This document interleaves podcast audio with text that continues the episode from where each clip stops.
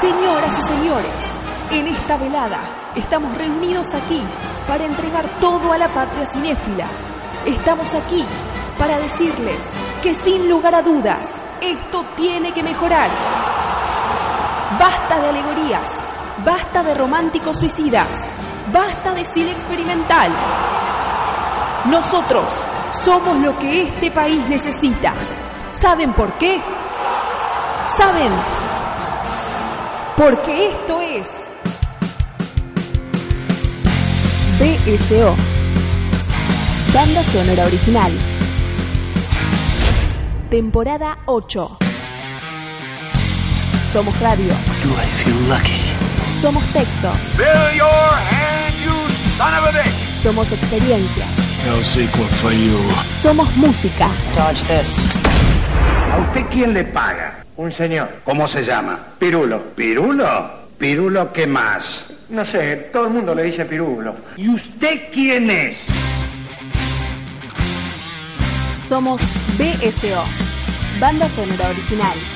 Siempre en www.bsoradio.com.ar. BSO, Un beso enorme, enorme para todos. una promesa que es poco probable cumplir.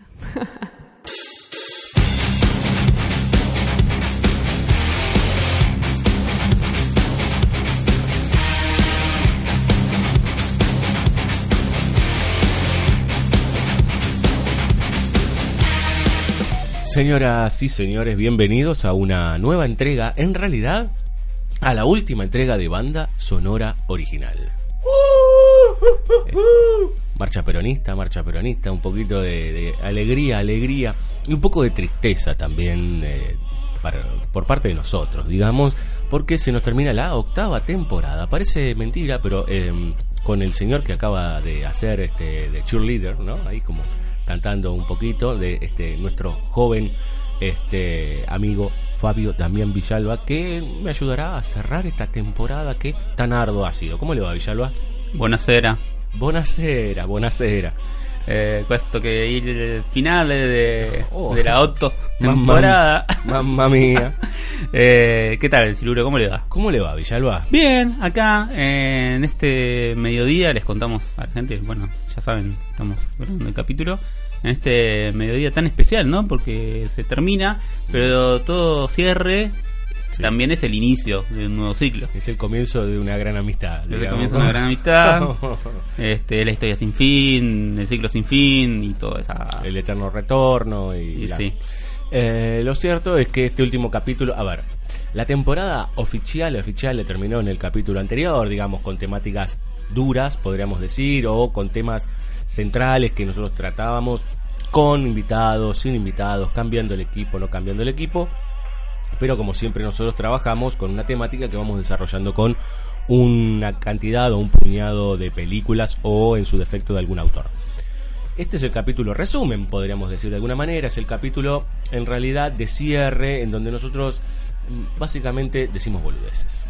Claro, sí, es una suerte de raconto, eh, como sucede muchas veces en, en las series de televisión, ¿no? Donde tenemos que el último El capítulo... capítulo de Navidad, ¿no? Ese o el que- capítulo de Navidad, que a mí me encanta. Este, que- ¿Recuerdas cuando mami? Y ahí va, va el Claro, flashback. sí, sí, que es una suerte de medio de, de fritura. ¿Cómo es que dicen? Refrito. De refrito, ahí está, gracias. El refrito. Este, que los Simpsons jugaban mucho también con eso en algunos Sí, capítulos. claramente, total, ¿no? Entonces de repente agarran capítulos de todas las temporadas y dale que va, y ya. O eh, el último mes en las tiras televisivas de Polka es básicamente eso, todos recuerdan. Todo se está recordando hasta que llegue al 31 de diciembre y hay una escena en donde brindan. Sí, claro. Chau. Este, hasta los muertos brindan. Lo cierto es que nosotros vamos a tener tres bloques en donde vamos a repasar. Sí, ¿qué pasó, Villalba? Los muertos hablan. Oh my god, vértigo. Ay, no, no, los muertos no, que no hablen. Em, Votan. bueno, claro, y algunos votan, sí, votan en, en los clubes de fútbol, en todos lados. Vamos a tener tres bloques recorriendo buenas, malas y regulares películas, en general tratando de ver lo que pasó en este 2019, Villalba. Sí, y además yo creo que, que tal como fue en el capítulo final de 2018, es como también una suerte de, de charla que, que tenemos, como las charlas que tenemos habitualmente por fuera del micrófono. Sí, sí, totalmente. Este, donde esperamos que, bueno, que, que se diviertan un poco recordando estas películas que, que fuimos viendo y que muchas veces no tratamos en BCO porque como en general no trabajamos sobre estrenos, Ujú. salvo en spin-off o en Sí. casos muy particulares. Sí, sí, que spin-off no son todos los estrenos, sino los que nos interesan a nosotros. Sí, claro. y punto. Y los que podemos también Sí, juntarnos. claro, los que nos da el cuerpo como para poder hacer eh, este un programa, digamos, que generalmente hacemos de una hora. Y en este primer bloque vamos a tener eh, algo con lo que discutimos, generalmente los fines de año discutimos de esto. Sí, claro, porque bueno, durante el año tenemos siempre una serie de estrenos de películas que podemos llamar de superhéroes. Desde hace ya cuánto, desde el 2008 para acá, más o menos, con el estreno conjunto de, de Iron Man y Dark Knight. Sí. Ahí empezó como un cimbronazo mucho más fuerte que el que había empezado en 98-2000 con Blade y X-Men. Ujú, Sí. Sí, se fue, digo, se fue profundizando con la entrada violenta de Marvel Sí. eh, al negocio, digamos, ¿no? Como, como estructura grande, ni hablar cuando en 2010 lo compra Disney, digamos, ¿no? Como la cosa ya se vuelve como una especie de, de monstruosidad. Entonces, uno tiene anualmente asegurado por lo menos cuatro o cinco películas de superhéroes fácil. De, de, las- de las dos compañías más grandes, por lo menos. Exacto, y al mismo tiempo, justo este año se dio la particularidad, hace unos meses, de esta disputa, pelea Sí, Marvel entre Marvel, no, Marvel Scorsese. Ah, Marvel Scorsese. No, Mar- Marvel Fox, eh, Marvel no hay no hay pelea porque Disney compró Fox. Sí, terminó ¿no? comprando Fox, claro. está. Eh, donde bueno Scorsese señaló esta cuestión de, de estas películas de Marvel como montañas rusas, ¿no? Como un gran entretenimiento donde no había cine ahí. Desde acá siempre señalábamos que podemos estar de acuerdo eh, en unas líneas generales con respecto a, a este hecho de que Marvel entró en un proceso de producción en serie muy chorizo Sí, sí, claro. pero donde me parece que justamente la, la dificultad que, que nosotros tenemos ganas de hacer, o por lo menos que yo tengo ganas, Mm. es de, bueno, tratar de distinguir o separar la paja del trigo, ¿no? Donde dentro de ese proceso industrial, tal como sucedía en Hollywood clásico o lo que sea, dentro de una gran maquinaria que produce mucho, Sí, sí. y bueno, sí, vas a tener buenas... Sí, saber distinguir, digamos, ¿no? Sí, tal vez eh, hace 70, 80 años la situación corporativa neoliberal no era la de hoy, ¿no? Este, el mundo no estaba tan, digamos, de rodillas, por decir, a las hiperestructuras, y claramente Disney es una de las grandes hiperestructuras del mundo, en donde básicamente tiene las grandes franquicias, las grandes, o sea, hoy, hoy por hoy las grandes taquilleras vienen de la, de la mano de Disney, la verdad es esa, exceptuando casos muy puntuales, entonces es es muy sencillo verlo como un enemigo, eso es, es, es, lógico. Eh, pero también me parece que en algún punto un enemigo en términos de lo que uno no quiere que sea cine, digamos, ¿no? Eh, sobre todo cuando se empieza a volver, en los, sobre todo en los últimos dos años, que se ha vuelto lo que bien decís vos, digamos, ¿no? Hay que hacer una especie de fanservice eh, hiperveloz en donde las cosas este, tienen que alimentar a cierta porción del público que es hiperfanática, digamos. Sí, y donde obviamente claro que está bien hace 70 años uno más o menos por lo que sabe o por lo que le enseñan maestros entiende de que la mayoría de los dueños de los estudios primero sabían de cine, Claro. Se- segundo tenían una concordancia política más allá de sus propias diferencias internas, pero había determinada unión y determinada oposición a, a las políticas de lo que es Estados Unidos como país o como nación. Y que acá en realidad es al contrario, si, si en Hollywood clásico por ahí ves la mayoría, la mayoría son buenas y las que son mediocres o malas son poquitas, acá bueno, la proporción se invierte desde claro, ya. Claro, claro, claro. Sí, eh, tal vez uno, eso es verdad, uno tiene que tener en cuenta que uno siempre lo que está en el pasado lo idealiza un poco, en el sentido de, obviamente, todas las obras, grandes obras maestras están en esa, en esa época, si quieres hasta los 70. eh, pero la producción también era gigantesca y hay un Claro. montón de películas malas como hay hoy y demás.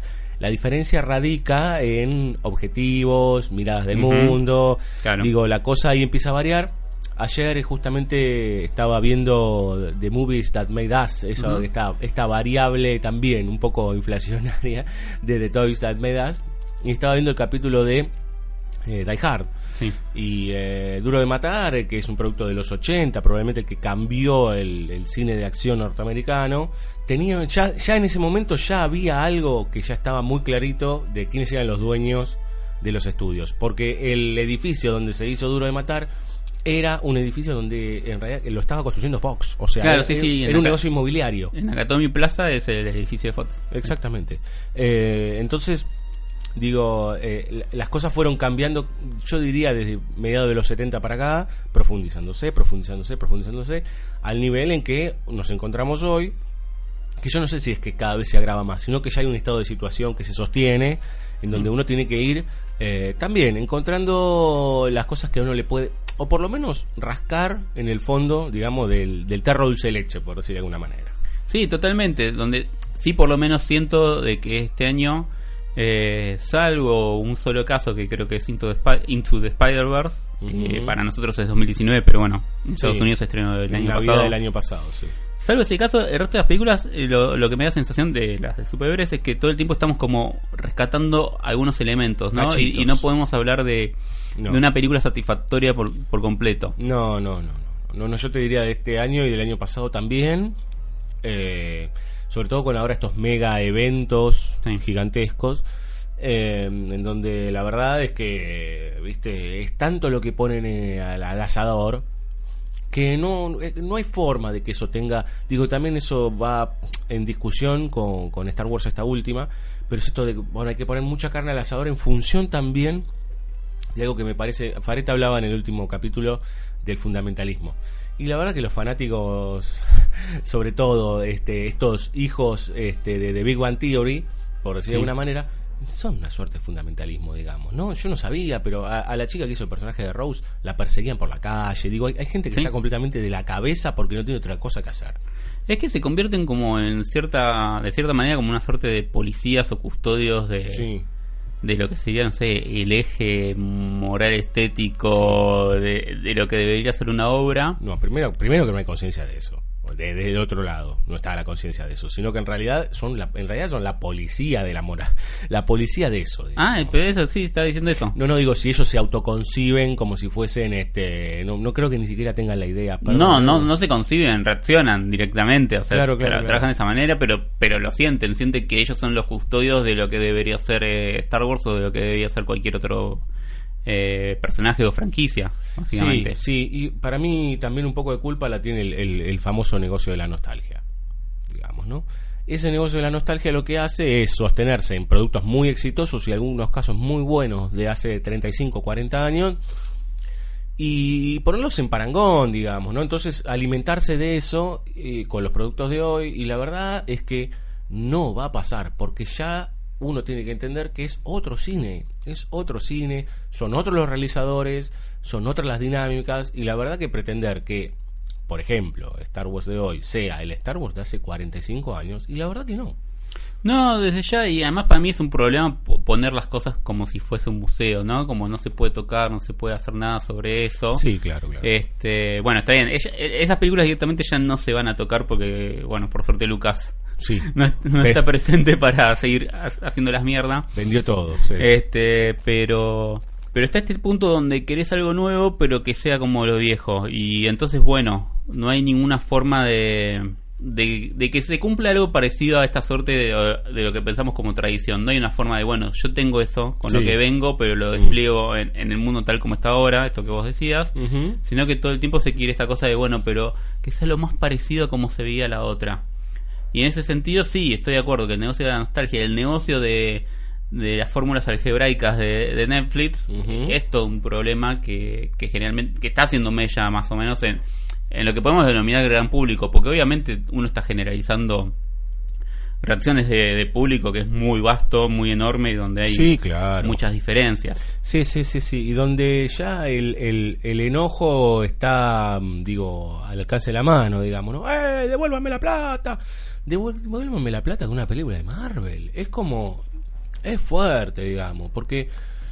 Claro, ¿en, en qué lugar te pones cuando vas? Para, que, para mí esa, es- esa es otra cuestión de- del público. ¿Cómo- ¿Cuál es tu disposición este anímico, Perdón, yo le, yo espiritual? le diría devuélvame la plata si un músico toca mal en vivo, ¿me entendés? Claro, sí, sí. Ahí, digo, lo otro, qué sé yo. Bueno. Claro, o sea, ¿qué, qué, qué es lo que vas a ver cuando vas a ver una de esas? No porque una película de Marvel no puede hacer, sino que en principio, ¿cuál es tu disposición para enfrentarte a esa película? Porque también me da la sensación de que a veces, y ahora hablo del, del público más que de las películas, se le exige a determinadas películas cosas que las películas no ofrecen en principio. Claro. Este, no hay como una sobreexigencia a vos tenés que cumplir mis sueños, vos tenés que ser lo, lo que yo quería que fueras. Sí, lo que yo quería que fuera, lo que lo cual es interesante en función de grandes obras del pasado en donde uno depositaba frustraciones o se enfrentaba a frustraciones propias, digo una pavada, digamos, ¿no? Pero eh, vértigo, psicosis, digamos, para atrapar al ladrón. Ese tipo de películas en donde uno sabe que nunca va a ser o el héroe o el asesino serial, pero tal vez se reconocen rasgos y uno se pone en crisis y dice, uh, a la mierda, me está mostrando cosas que, que me mueven de alguna manera, ¿no? Eh, acá es como, no, no, cumplí lo que yo necesito de mi demanda. Bueno, es la profundización, algunos me van a matar, pero es la profundización del individualismo y del on demand. Ese on demand que está directamente ligado a esto de yo pago. Claro. ¿no? Sí, sí. Yo pago. Eh, y la verdad es que en algún punto uno, uno puede exigir, digo, acá no estamos defendiendo a ninguno de estos estudios que generalmente son este el, el vástago de agrupaciones que no sabemos ni quiénes son ni Estamos qué nombre tienen y generalmente son árabes que escupen petróleo, digo, o, o corporaciones chinas, digo, que no sabemos ni quiénes son, digamos, ¿no? Eh, entonces, eh, la verdad es que mm, se ha generado tanto esto del, del yo antes que la película que se pierde una cuestión central que tiene que ver con el goce estético. Sí, sí, desde ya, por eso es una suerte de, de anulación de la disposición de, de- de sorprenderse, básicamente, ¿no? Igual aclaro que eso también nos afecta a nosotros. Sí, Los que estamos obvio. sentados acá no es que nosotros estamos en un púlpito y somos los que todavía gozan estéticamente. A No, nosotros no, nos pasa. Yo, yo estoy de acuerdo con la noción de que si uno lo, lo está diciendo y, y es porque lo siente como síntoma, o sea, porque Claro, uno claro. también lo, lo, lo padece. Sí, totalmente. Bueno, yo totalmente. lo- cuando fue el spin-off de Joker este año lo había lo había comentado esta cosa de y veía los trailers y veía cierta dirección que no me gustaba y la primera vez que vi la película resalté todas esas cosas que yo entendía que no me gustaban, pero Sí. una vez que pasó esa cosa de la ansiedad de la primera vez que uno ve la peli, la vi por segunda vez y fue como, ah, pará, no. Esas cosas que no me gustaban son muy pequeñas, están, función del están- resto. Están en otra jerarquía, Claro. funcionan muy bien con el resto. Bueno, pasa mucho eso también. Y yo entiendo que mucha gente no va al cine a ver las películas dos veces, No, no, no. o más como a veces nos pasa a nosotros. Sí, totalmente, que Eh, todavía podemos, digamos, ¿no? sí. Eh, en, en orden de, de películas estrenadas este año de estos superheroes, eh, tenemos, bueno, claramente el mega evento del año fue Avengers Endgame, Sí. digamos, ¿no? En donde todos estaban con el Tequila 3000, digamos. Bueno, Ay, mío. eh, claro, claro, eh, otra vez, ¿no? El gesto, tenemos, por otro lado tenemos, eh, bueno, Capitana Marvel previamente, como para cerrar alguna cosa. Esas son, esas son las películas apéndice de Marvel. Bueno, sí, que después cuando vimos Endgame entendimos que no la necesitábamos. No, no, era- eh, bueno, como el apéndice, digamos, Sí. ¿no? O sea, Bueno, básicamente, claro. básicamente. eh, y después tenemos una película completamente intrascendente como es X-Men Dark Phoenix, Sí. con una suerte de cierre de una serie de películas que vienen desde hace años. Bueno, yo creo que Dark Phoenix podemos discutirla como película, pero por fuera de la película en sí nos presenta el otro problema que es la cantidad de información verídica o no que se genera alrededor de la producción de una película hoy en día. Sí. Está bien, antes con Radiolandia o las revistas que fueren, este, y Estados Unidos más, porque hab- había mucha más circulación de eso, con las stars y todo eso, siempre estuvo esa pata. Y siempre Sí. esa pata, digo, pudo ser o no funcional a- al sistema de los grandes estudios. Pero me parece que llegamos a un punto donde creemos que sabemos cómo se hace una película, Sí. o creemos que sabemos qué pasa en la producción de una película, y que esto llega también a esta, a esta pantalla previa a la pantalla de cine donde el espectador va a ver los resultados de todo eso que conoce como trasfondo de la película. Sí, sí, el, el mundo el mundo trivia y MDB. si Claro. querés, ¿no? Em, Entonces estás viendo una escena y estás pensando, ah, esta es la escena donde Pirulito se rompió el tobillo. No Sí, sé claro. si ve una de Misión Imposible, Tom Sí, Cruise. sí, total, total. Sí, sí, sí. Sí, bueno, pero me parece que, bueno, yo creo que alguna vez lo hemos dicho acá en BCO, pero desde la llegada de los detrás de escena, que un poco de culpa tiene Star Wars, que son los primeros este detrás de escena que se hicieron, eh, que salían y cuando uno empezaba a tener en su hogar los detrás de escena, eh, se pone mucho más énfasis en la hechura que en la película en sí misma, digamos, ¿no? claro. Entonces, eh, está bien que uno vea cómo lo hacen, pero la verdad, o, o que vea 52 entrevistas en donde siempre dicen lo mismo, el equipo maravilloso y todo ese tipo Sí. de cosas, o no sé. Este, ayer también veía con lo de Die Hard cómo tiraban a Hans Gruber, digamos, ¿no? Cómo contaban cómo lo hacían, qué sé yo, que tenían miedo en serio. Bueno, yo no, no sé, yo, yo ni lo sabía. Yo vi que Hans Gruber se cagaba muriendo y que se iba al foso. Claro. Ok, después pensaba si era una pintura sobre vidrio o lo que sea. Pero en el momento la, la, la pasás. Eh, sí, eso también nos afecta a todos. La, la, la cuestión del dato, de la trivia, de, de- de- de- del quiz y todo ese tipo de cosas. Pero la verdad es que eh, productos tan intrascendentes como por ejemplo este Dark Phoenix, eh, a uno le dicen, ¿para qué se está produciendo esto? digamos ¿no? Realmente, en este caso, puntualmente, porque los otros son megaproyectos. En el caso de Sí. Capitana Marvel y de Avengers, mega millonarios, en donde tienen a todo el mundo manija desde hace dos años. eh, o todo el mundo no, el, el- eh, sí, más del, del común comiquero que podría haberlo, sino ya un público que sea yo les diría que contagiado de este efecto Big Bang Theory, ¿no? Entonces ahora todos sabemos de quién es este Tony Stark, digo, cuando hace 10 años nadie sabía quién era Iron Man, vamos a ser honestos, excepto los que Sí. leían cómics. Eh, entonces, este, me parece que de repente vemos lateralmente producciones también de superhéroes que pasan de largo, eh, pero que se producen igual. Este, creo que esto es de esto es de Fox, si no recuerdo mal, X-Men. Sí, sí, es la última y- película de Fox este, con, con sus derechos sobre X-Men antes de la compra. O la compra se produjo más o menos al mismo la tiempo que el estreno época. de la Sí, película. sí. Este, sí, la última película de, de esa franquicia, este, donde básicamente vuelven a contar la historia de Fénix Oscura. Esta entidad de interplanetaria espacial que toma el cuerpo de Jean Grey. Que un poco lo, lo que trabaja siempre esto es básicamente no esta idea de bueno del mal que puede haber dentro de nosotros, ¿no? Más allá de que venga algo de afuera, Sí, sí, eso sí. algo de, af- eso algo de afuera se alimenta de lo que somos nosotros a la manera de Alien. El, algo, el, el monstruo que tenés adentro, digamos. Claro, que, que siendo en la época que es, digo, yo puedo imaginarme que, que mucho de lo que pensó Simon Kimber, que es el director, productor, guionista, es también esta cosa medio estado de situación en Estados Unidos con Trump, y no y como la idea de que dentro del mismo Estados Unidos puede estar ese, ese germen de lo que ellos leen como mal. Acá ya discutimos muchas veces que también, tipo, Sí. en el otro partido político de Estados Unidos también tenés eh, representantes del mal, Las básicamente. son, son Janus, son dos caras de la misma moneda.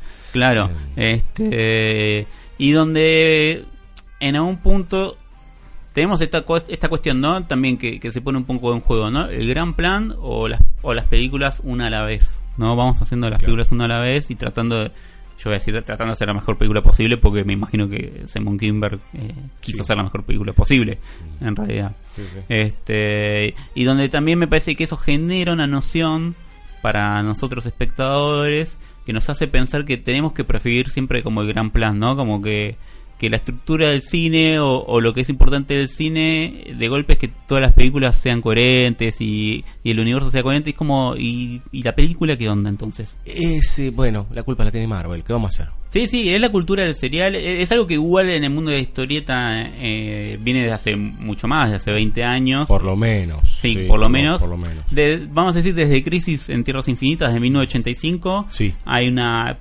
O se generó desde el negocio editorial, o fueron los fans, no lo sé, digo, es el huevo y la gallina, lo que sea, pero hubo una confluencia de, de que lo que importa, lo que importaba al final era la coherencia en el universo Sí. grande, en Sí. lugar de la coherencia interna de cada personaje o, que- o de cada serie de cómics o lo que sea, y donde uno está atado al consumo masivo de todo para entender, entre comillas. Sí, eso, es- yo creo que eso es uno de las, a ver, de, de los momentos más graves, digamos, ¿no? Porque eh, te están obligando, obligando. Te están generando el Sí, deseo. Exacto, que es peor todavía, te diría, porque en tal caso la obligación le puedes decir que no.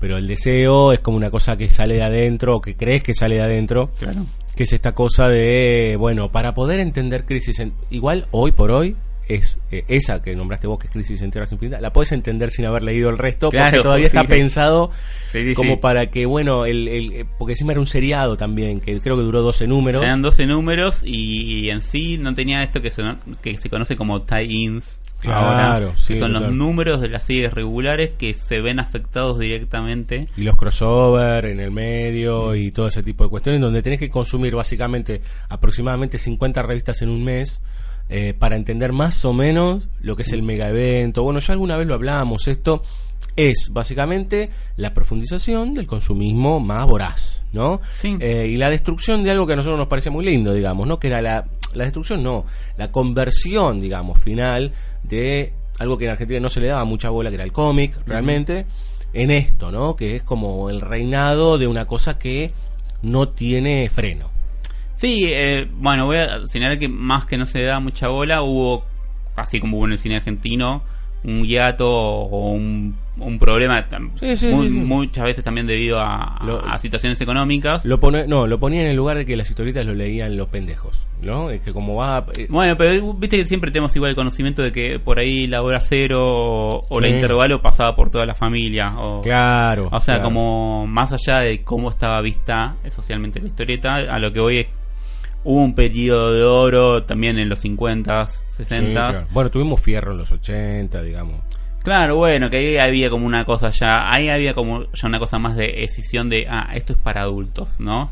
En- Sí, como el- no es ir negando su origen infanto-juvenil, Pero, pero... venía de la mano también de toda esta gente, Casioli, toda esta gente que hizo cosas un poco más adultas o con otro perfil en tal caso. Sí, voy a decir otro perfil, porque bueno, Sí. a- No para definir la claro. adultez es Sí, un problema. Sí, sí, y más, y más aún hoy, Sí. digamos, ¿no? Lo cierto es que hablando de atemporalidad y de... Viste que, Villalba, hay películas que, viste cuando uno dice las películas son hijas de su tiempo, por decir, pero hay películas que vos decís, che, ¿de dónde salió esto, digamos? Para bien y para mal, digamos, Sí. ¿no? ¿A quién se le ocurre en pleno 2019 hacer una película como Glass? Bueno, yo eh, así en términos como más concretos materialistas, eh, Glass sale de que a Split le fue bien, básicamente. Sí. Eh, Split es la película anterior de Shyamalan, no esta que está al servicio de que mm, el escocés, este, me olvidé el nombre. Gracias. De que James McAvoy haga morisquetas. Eh, Y muestre A veces los- bien. Y muestre los músculos, y ¿no? muestra los músculos. A veces bien, a veces para mí ya en un exceso peor que el de Phoenix eh, en Joker. Digo, si lo queremos ver como excesivo, pero que tiene un sentido. Sí. eh, lo de Macaboy, me, mm, viste, ya quedó como para mí, como, ah, este es el que podemos poner acá para que haga de loco. Y más o menos la gente lo compra. Claro. Más allá de me caiga bien eh, James. Y a raíz del éxito de Split y que tenía la escenita final donde aparecía de nuevo Bruce Willis como Kevin Dunn, su personaje protegido, fue como, sí, ya fue, llamalan tipo, toma, toma todos los dólares Regalado. que necesites, no todos igual, porque la peli, viste, está siempre en, en ese marco en el que se mueve Shyamalan de, Sí, de- de, bueno, mis grandes producciones igual son producciones medias, mm. aún con The Last Airbender, este, o sí. After Earth, Uh, Dios. grandes películas. Criminal. Eh, claro. Donde, para mí, eh, eh, el problema, de- un problema muy grave de, de Glass eh, tiene que ver con esto que vos decías, este, que es que llega tarde, ¿no? Te diría que 20 años tarde.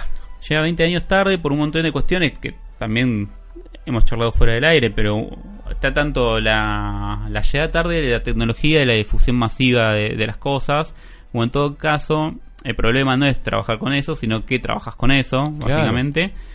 Y para mí llega tarde en su suerte de crítica a la psicología, psiquiatría, porque lo que dice no, no es mejor que lo que ya decía Psicosis en el 60, Sí. ni Atrapada de Carpenter en 2011. Sí, sumándole que Shyamalan se, se, se propone, digamos, ¿no? Como hijo putativo de la tradición hitchcockiana. Sí, claro. Lo cual después no habla que sus películas sean buenas, malas o regulares, digamos, ¿no? No, yo creo que tiene el problema ese de la conciencia temprana de...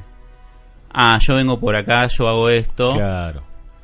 pero claro. me parece que, que él como director no logra ser mejor o, o presentar una arista desconocida sobre esos temas como tipo lo logra alguien como De Palma Ah, con bueno, respecto. claro. Sí, bueno, está bien, pero es lo de siempre, ¿no? Bueno, veamos a, lo- a los maestros para, para ver qué onda. Sí, totalmente. Obviamente hay directores eh, intermedios entre De Palma y Shyamalan. Este, Sí, total, total. Pero en este caso sí es una película que llega muy tarde.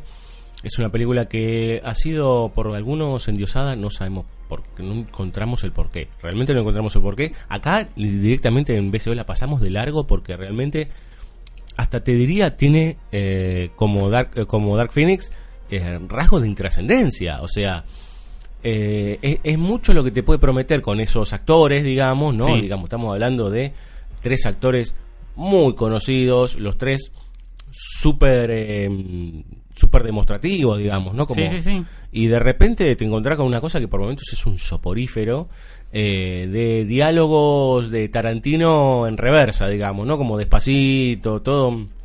Y aparte de la, inclusive con una lógica al borde de, de la mm, de la pérdida de la mirada mágica sobre mágica no, podríamos decir fantástica en tal caso, Sí. sobre eh, sobre la mirada superheroica.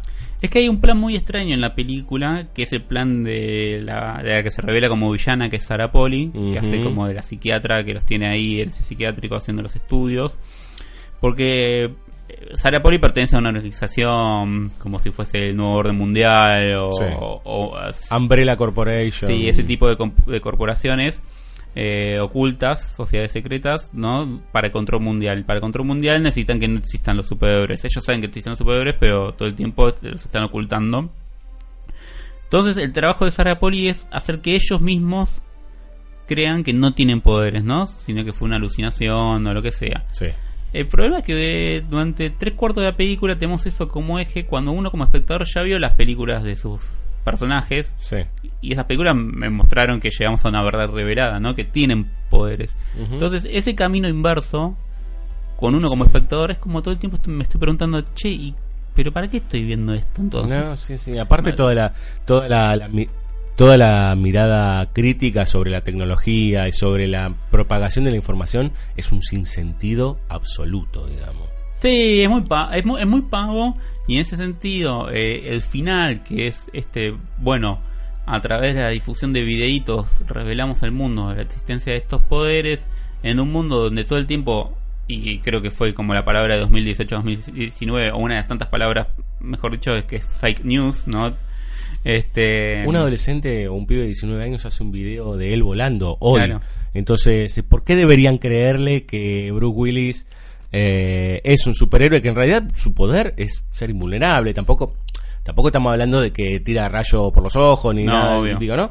Entonces, este, qué- qué sé yo, digo, me parece como Sí, como que ese final para tener la épica que me promete, este debería tener un poco más como confirmación. Sí, sí, sí, sí, sí, totalmente. Y me parece que inclusive eh, el- voy a decir una crueldad, pero la verdad es que es una película que en su idea nace casi que muerta, te diría. Eh, ¿Cómo narras esta historia con 10 años de Marvel encima, con las redes sociales encima, con una coyuntura, digo, pero pensando en el espectador, digamos, ¿no? Porque una cosa es que vos mires eh, Vértigo hoy, vos sabés que Vértigo es hija de su tiempo igual, digamos, por más que sea una película universal. No hay celulares, y no, no hay celulares. O mirás Matrix hoy, y usaban los StarTAC. Bueno, está bien, pero entendé, digo, no había otra cosa más adelante que eso. O los monitores de, de Blade Runner, que parecen el MAPI. Bueno, no, no pasa nada, digamos, pero están más o menos sosteniéndose en una en una línea en que el espectador ve eso y un paso más, si querés. Acá es como, no, no, no, no, ni siquiera ve eso, es como cinco pasos atrás. E inclusive, ponele, ponele, que es una película de época. Porque supuestamente podemos entenderlo como una película de época. No lo es.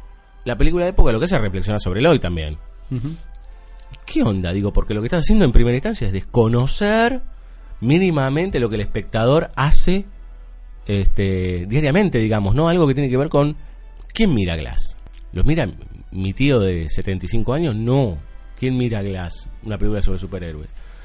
Edad promedio, 25 años, 30 años, 20 años. Digo, es otro el contexto del espectador. Entonces, para mí es una película que nace de modé, por decir. Sí, sí, sí, yo, yo creo que sí. Este, en todo caso, de nuevo, me, me parece que la lógica que estructura la película es la, la dificultad mayor para la producción de sentido, básicamente por esto, ¿no? Por hacerme creer que, que- bueno, me vas a hacer creer que los superhéroes no existen, ¿no? O ella me tiene que hacer creer eso.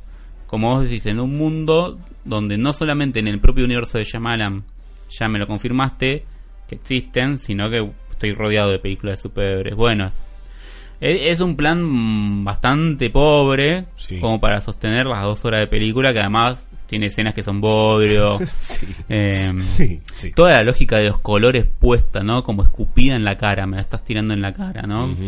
Bueno, está bien. Y después encima creo que hay not- notas como Yamalan explicando eso, y peor aún. Peor, ¿no? Sí, total. ¿Quiere escuchar un poco de música? Por favor.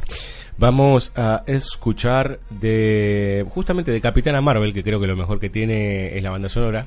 No, ah, perdón, no nombramos a Far From Home de Spider-Man que Ah, es- sí. eh, bueno, esa, esa me- a mí me resulta satisfactoria como película. Igual sí. estoy de acuerdo que hay escenas más rescatables que otras y momentos más rescatables que otros, pero bueno. Sí, es una película que está bien, no más. No le pidamos mucho más, pero bueno, se, se propone como una película ligera y punto, de Far From Home, que se estrenó a mitad de año, post Endgame, pero ahora vamos a escuchar a las Heart, una banda hermosa de fines de los 70 y principios de los 80, con un tema que se llama Crazy on You.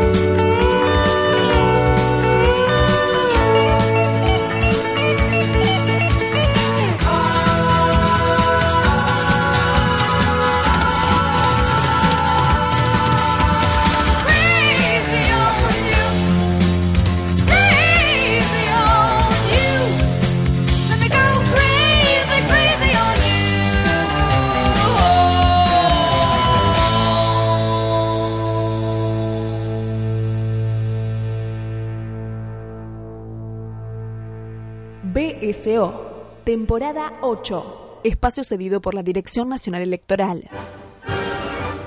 Decisión y templanza, para que tu día sea tu día. You gotta ask yourself a question. Solo te diré a ti que me votes. Well, do you, punk? Lista 88, Clint Eastwood, senador por Santa Cruz.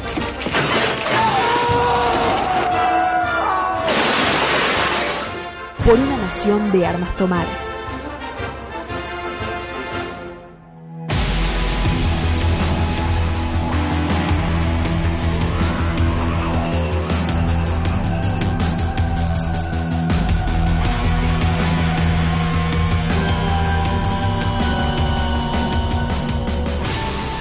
Segundo bloque de este último programa, de este programa de tertulia con eh, Fabio, Fabio Villalba.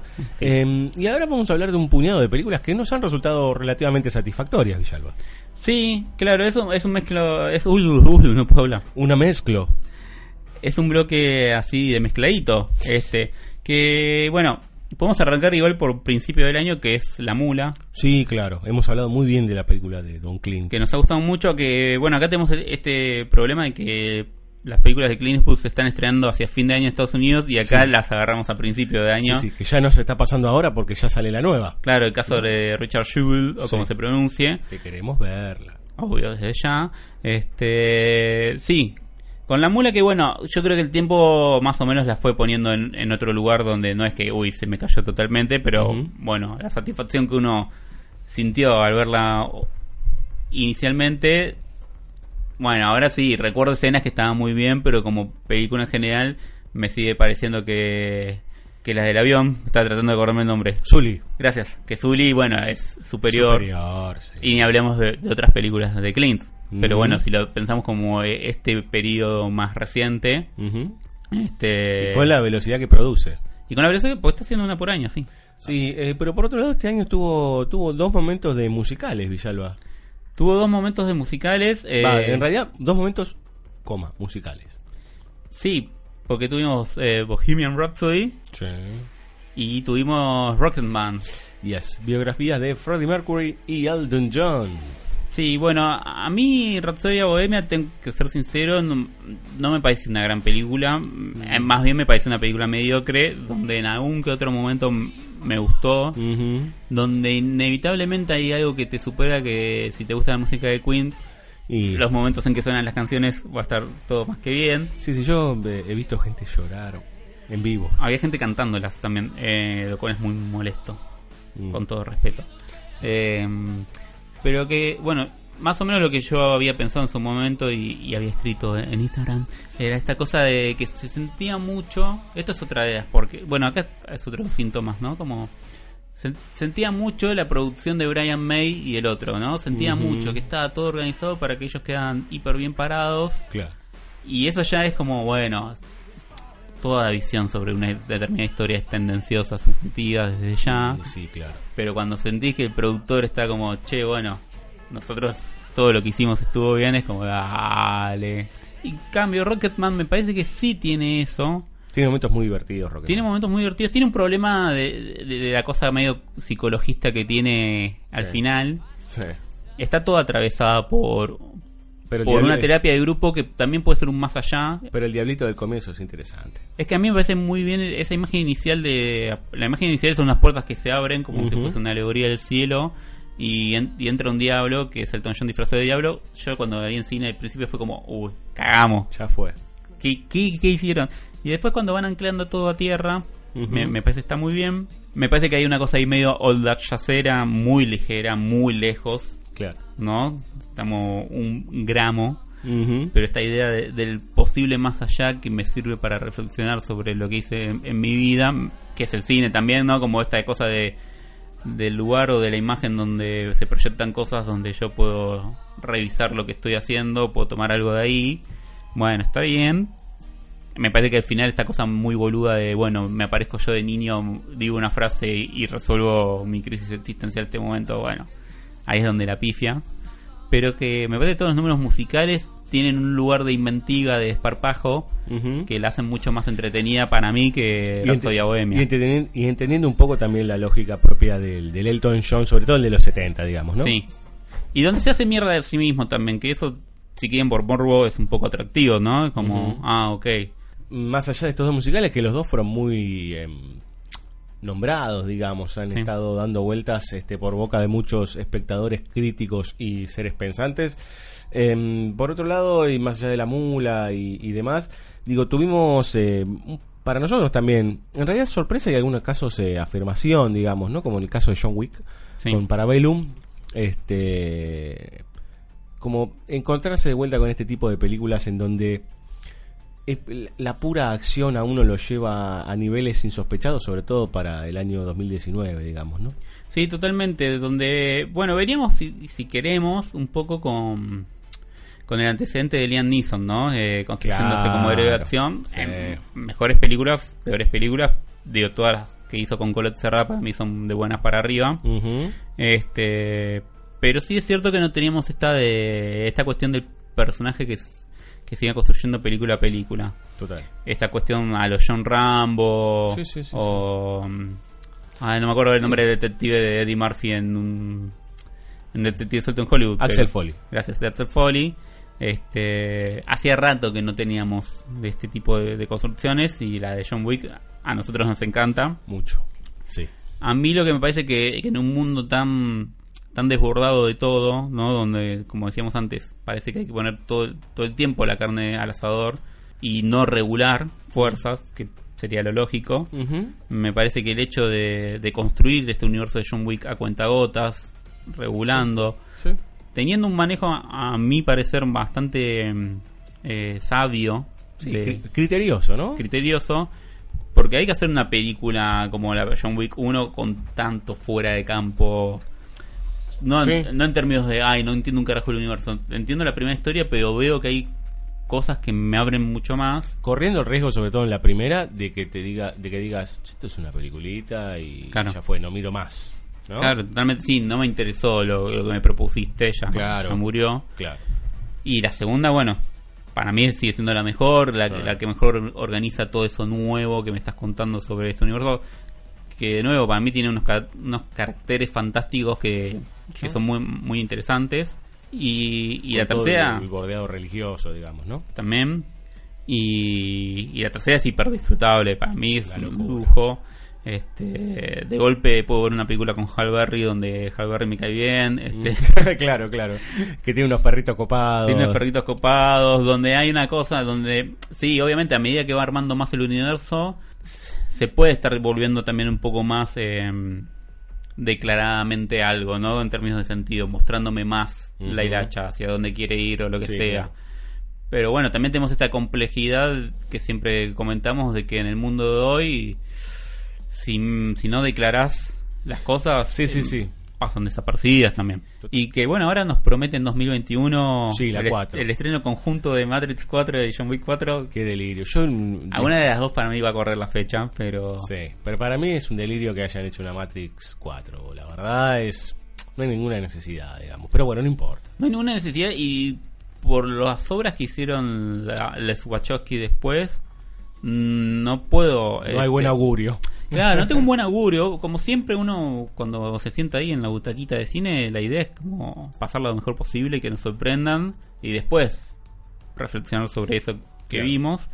Pero también es cierto que las obras pretéritas de, de los, re- de los realizadores te van conduciendo hacia un lugar y bueno, no ojalá vuelvan a una buena senda como la de Matrix 1.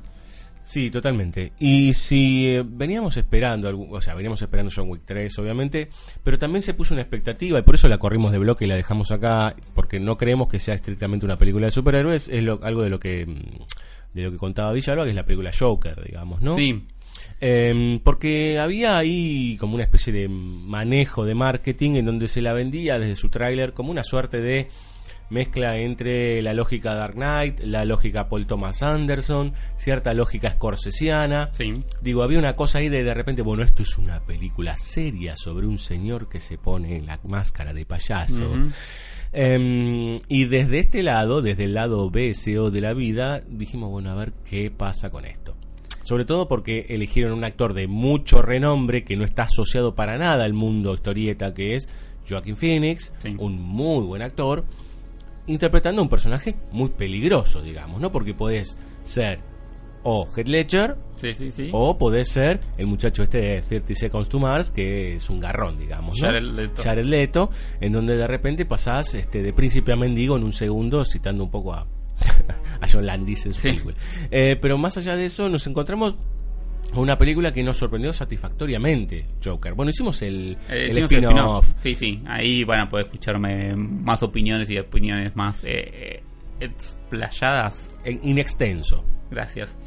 Sí, a mí el miedo más grande era como, bueno, la película ahora me va a contar eh, el caso clínico del Joker, ¿no? ¿Qué, Claro. qué es el Joker para la psicología y todo eso. ¿no? Como una actualización psicologista de- del personaje. Por suerte no es eso. No, no. O en, tal caso, están amalgama, está amalgamado eso con otros condimentos. Claro, este- ese elemento es una perspectiva de la película y está ampliado, ¿no? Y, y el lugar del mal está. Eh, esto que yo decía en el bloque anterior, ¿no? Cuando vi la primera vez vi más la cosa psicologista y me bajoñé. Cuando lo vi la Mm. segunda vez es como, ah, no, es muy pequeño eso. Claro, claro. En claro. relación O- a o todo está lo- sublimado en tal caso. Claro, ¿no? es muy pequeño en relación a todo lo otro que pasa. Y es interesante que, que- que el mal esté puesto en el, en el apellido Wayne. Sí, claro, o, o que bueno, que el enemigo principal sea básicamente la corporación, el, Claro. el poder económico que se está metiendo en política, no esta cosa ¿no? de- del chabón que viene por fuera de la política y como ah, como viene por fuera está más limpio, Sí, sí, cuatro años tuvimos de eso. Sí. Acá. este que igual es, es cíclico, o sea, Sí, pasó, sí, va a volver sí. a pasar y pasará siempre Sí, lamentablemente. Sí, Berlusconi, Trump, qué sé Donde yo. puede haber buenos casos, igual lo veo desde ya, uno, uno Do- Desconocemos, pero ninguno pareciera ser muy auspicioso. No, no, desde ya, pero bueno, puede llegar a suceder. Sí, no, hay, claro. no hay que tenerlo como, como una cosa que negada. Pero donde sí, la tradición, por lo menos de Occidente, dicta de que en general no. no, son buenos casos. No. Este, que en este caso es Thomas Wayne, básicamente. Este. Donde también hay una cosa, bueno, eh, en esta era de la nostalgia, de golpe nos corrimos de los 80 para volver a los 70, que ya habíamos pasado por, si se quiere, por la época de la nostalgia de los 70 y, y donde hay una cosa por ahí, es un signo de los tiempos, hay que ver cómo prosigue esto, pero que- con cosas que tienen que ver con el bloque siguiente, ¿no? Como The Irishman o Once Upon a Time in Hollywood. Como bueno, de golpe volvimos a esos finales de los 60, principios de los 70 Sí. Y, y o los corsesianos si queremos como, como la Sí, sí. construcción pero bueno ahí Ábalos en Facebook también señalaba lo, lo relacionado a Fredkin que está de Jo- eh, Joker Ujú. que también es cierto y también es de esa de esa época este donde me parece que hay algo ahí que tiene que ver con la representación en el cine de determinado tipo de- o determinada situación de la sociedad norteamericana en principio Claro, es interesante porque es un personaje que siempre bordea lo anárquico, Ujú. ¿no? Eh, y que de repente es la semillita para algo que es incontrolable, digamos, ¿no? Este, la- las revoluciones salen por cosas nimias, podríamos decir, algo que sucede todos los días, que es que maten a un tipo en cualquier lado, digamos, ¿no? Para una sociedad que está completamente alienada, que maten a alguien, se ve en el noticiero, y de repente alguien agarró eso, pescó eso porque era una máscara de payaso y eso se convierte en una digamos una batalla este, desbordada entonces también lo que pone en juego la película es este de- desde dónde surgen muchos de lo que hoy creemos que son revoluciones digamos no siempre entendiendo lo que nosotros decimos que muchas de las revoluciones terminan siendo parte del propio problema Sí, claro, y que muchas veces son cooptadas por lo, lo mismo que se quería Sí. combatir, coopta eso Sí, y, sí, y se disfraza de otra cosa, que es Eso. básicamente lo que siempre pensamos alrededor de- del capitalismo liberal, esta cosa de siempre se va acomodando desde Sí, su sí. nacimiento y entonces, bueno, van surgiendo nuevas cosas a combatir porque son totalmente funcionales Claro. a que prosiga el mismo estado de situación de las cosas, sí, obvio. Sí, sí, y que, y que inclusive te creas que estás del lado del bien y muchas veces estás operando desde lados que no son los más este clarificadores, podríamos decir. Totalmente. Vamos a escuchar un poco de música, Villalba. Por favor. Vamos a escuchar de la banda sonora de Jonathan Wick, alias Jordani Jovanovic, o todos los nombres que tenga, ¿no? Sí. Alias Keanu Reeves. Eh, a la banda Bush, volvimos a los 90, ¿no? Bien, bien post-grunge. Eh, los Bush con Ballet Holes, tratando de imitar un poco la lógica Matrix, podríamos decir.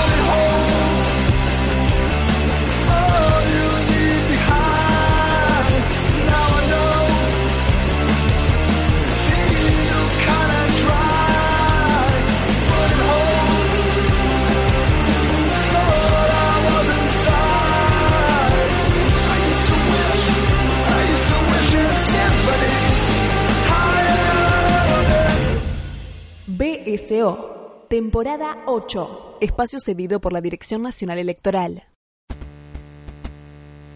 ¿Cansado del pasado? Vote lista 800. Sara Connor, presidenta. Of all the would-be fathers who came and went Prometo que tomaré las armas para forjar un futuro mejor. Vote lista 800. Sara Connor. Para que la Skynet no vuelva Hasta la vista, baby. otra vez.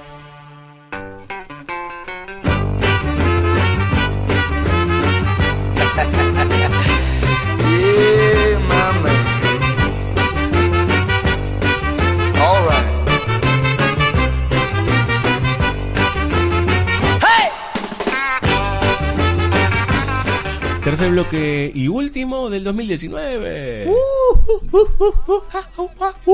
Ah, ok. Este, este momento George de la Selva fue auspiciado por...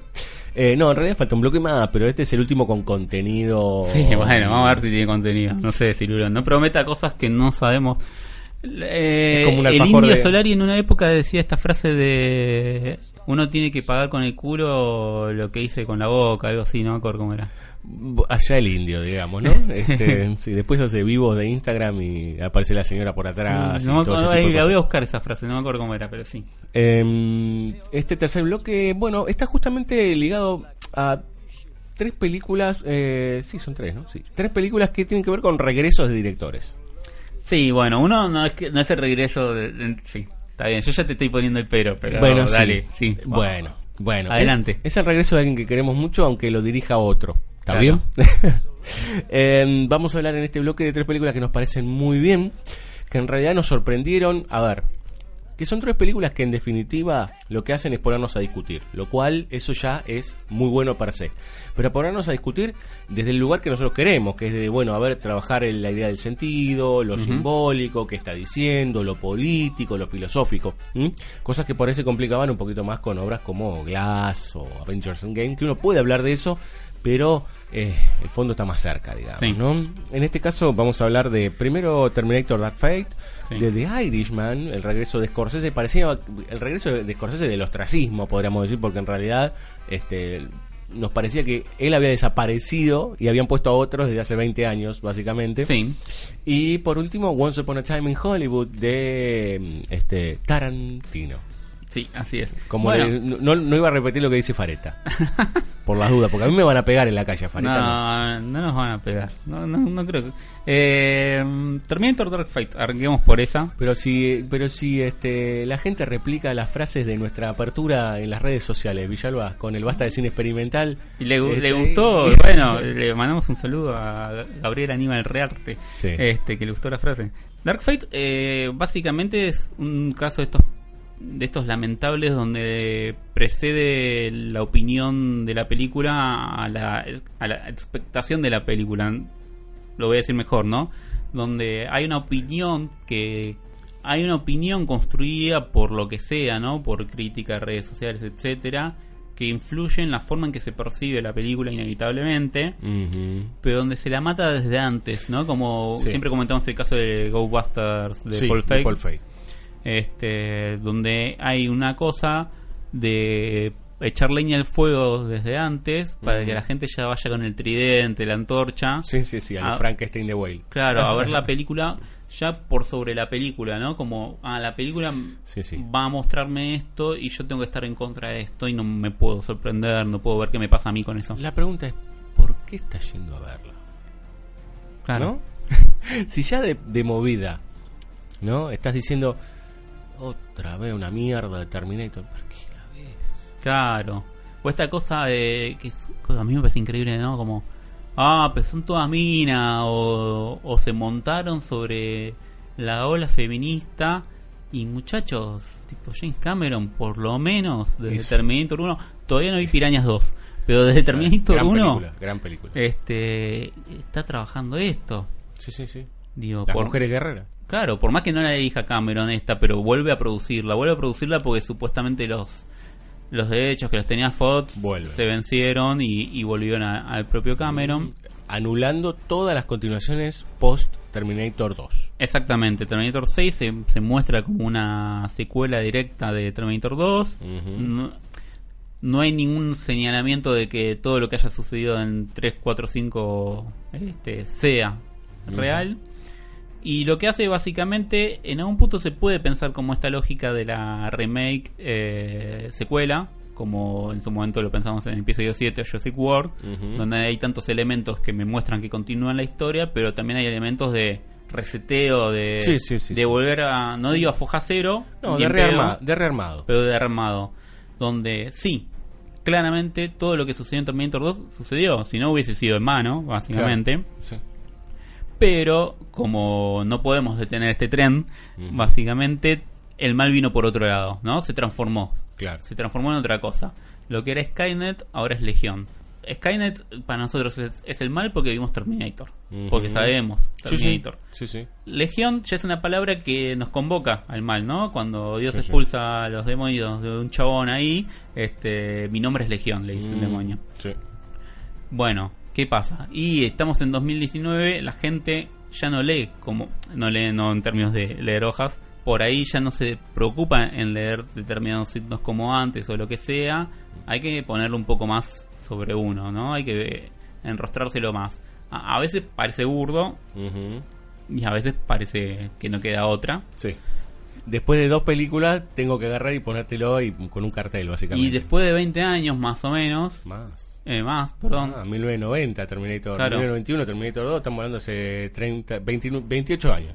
Después de 28 años, bueno, hay un par de cosas que, que hay que volver a clarificar, ¿no? Que si Claro. antes se entendían percibiéndolas a través de la película, bueno, parece que hoy en día, y te las tengo que decir un poco para sacudirte, ¿no? Sí. Como Corriendo para- el riesgo de que te digan que obvio. Sí, claro, ¿No? y sí, claro, pero los que te van a decir que obvio son los críticos de cine que se supone que tienen que dedicarse a, a pensar las películas. Que miren a Pichapón o ese sí. Obvio. Y nada, después hay- me parece que lo, la otra cosa interesante que tiene Dark Fate es el lugar de, de lo latino dentro de Estados Unidos, ¿no? Porque básicamente la heroína es una mexicana. Este, del lugar de, de nuevo de lo marginal, como ya sucedía en las anteriores. Totalmente. Y por supuesto del lugar de la mujer, como, Sí, como claro. única salvadora en este momento. No entender a Sarah Connor como, digamos, la guerrera junto, digamos, con Sigourney Weaver en Alien, digamos, con la teniente Ripley, eh, no está mirando nada. Y Rose, ¿no? Sumemos Bueno, a Rose, sumemos la eh, Rose, de Titanic. Toda la lógica cameroniana, si querés, ¿no? Exactamente. Eh, hablando de, de nacionalidades, podemos hablar de italianidades y Sí. de irlen- irlandesinidades.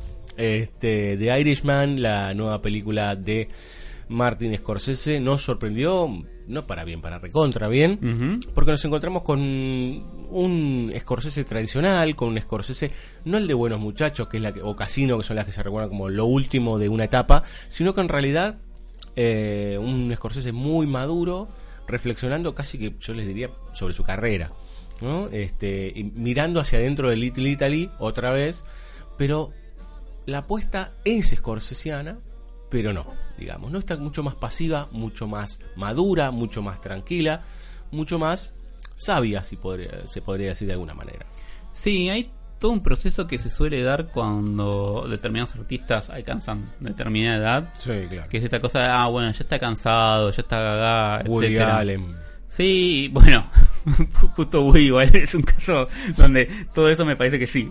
Claro.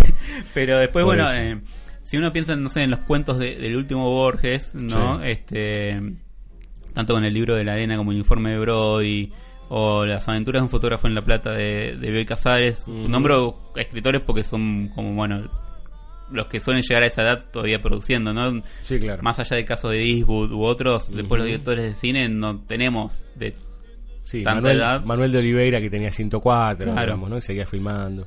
Pero bueno, son casos donde en realidad todo eso que parece cansancio es un despojo de, de lo que ya no necesitan, de lo que en algún punto fue, no sé si superfluo, pero es esta cosa como bueno, ¿no? Eh, De un determinado estilo sobrecargado porque había que presionar sobre determinadas cosas, o había que mostrarse de determinada manera, o había que enfrentarse de determinada manera a determinada cosa. Bueno, ya pasó eso, ¿no? Ya, ya aprendí, aprendí algo más. A- aprendí que, que por ahí, no lo quiero decir en estos términos, pero que menos es más. O que en, o que en realidad tengo que despojar de determinada cosa para que ya se vea lo que vine trabajando desde hace tanto tiempo. Claro. Walter Hill es un caso de esos. Claro. más, más joven, Más pero te das cuenta en las últimas películas son películas más diminutas. Totalmente. Si bien The Sidemen sigue teniendo esta cosa del cómic y, y de cierta cosa sobrecargada que para mí ya no, no creo que abandone. Ujú. Hay algo medio barroco ahí Sí. en Walter Hill. Pero sí es cierto, sí, sí, obvio, ¿no? Donde obviamente que hay un lugar de, che, me dieron menos guita porque estoy vendiendo menos entradas de palma en dominó. Claro, ahí está. Eso también es otro caso. Otro caso, película chiquitita. Película chiquita, por ahí no está tan pulida como The Irishman, a, a mi gusto, pero me parece un peliculón, dominó. Sí, sí, sí. Este- Como que le, le faltan cinco para el peso para hacer obra, obra maestra. digamos. Sí, sí, pero pero bueno, The Irishman es eso, ¿no? Es como un proceso de yo mismo me doy cuenta de, de qué sirve de- y de que ya no sirve de, de mi obra anterior y, lo pongo en juego. Y, y entendiendo que, que eso fue el sustento para, lo, para que él llegase a donde llegó, digamos. Sí. ¿no? O sea, volviendo a la raíz.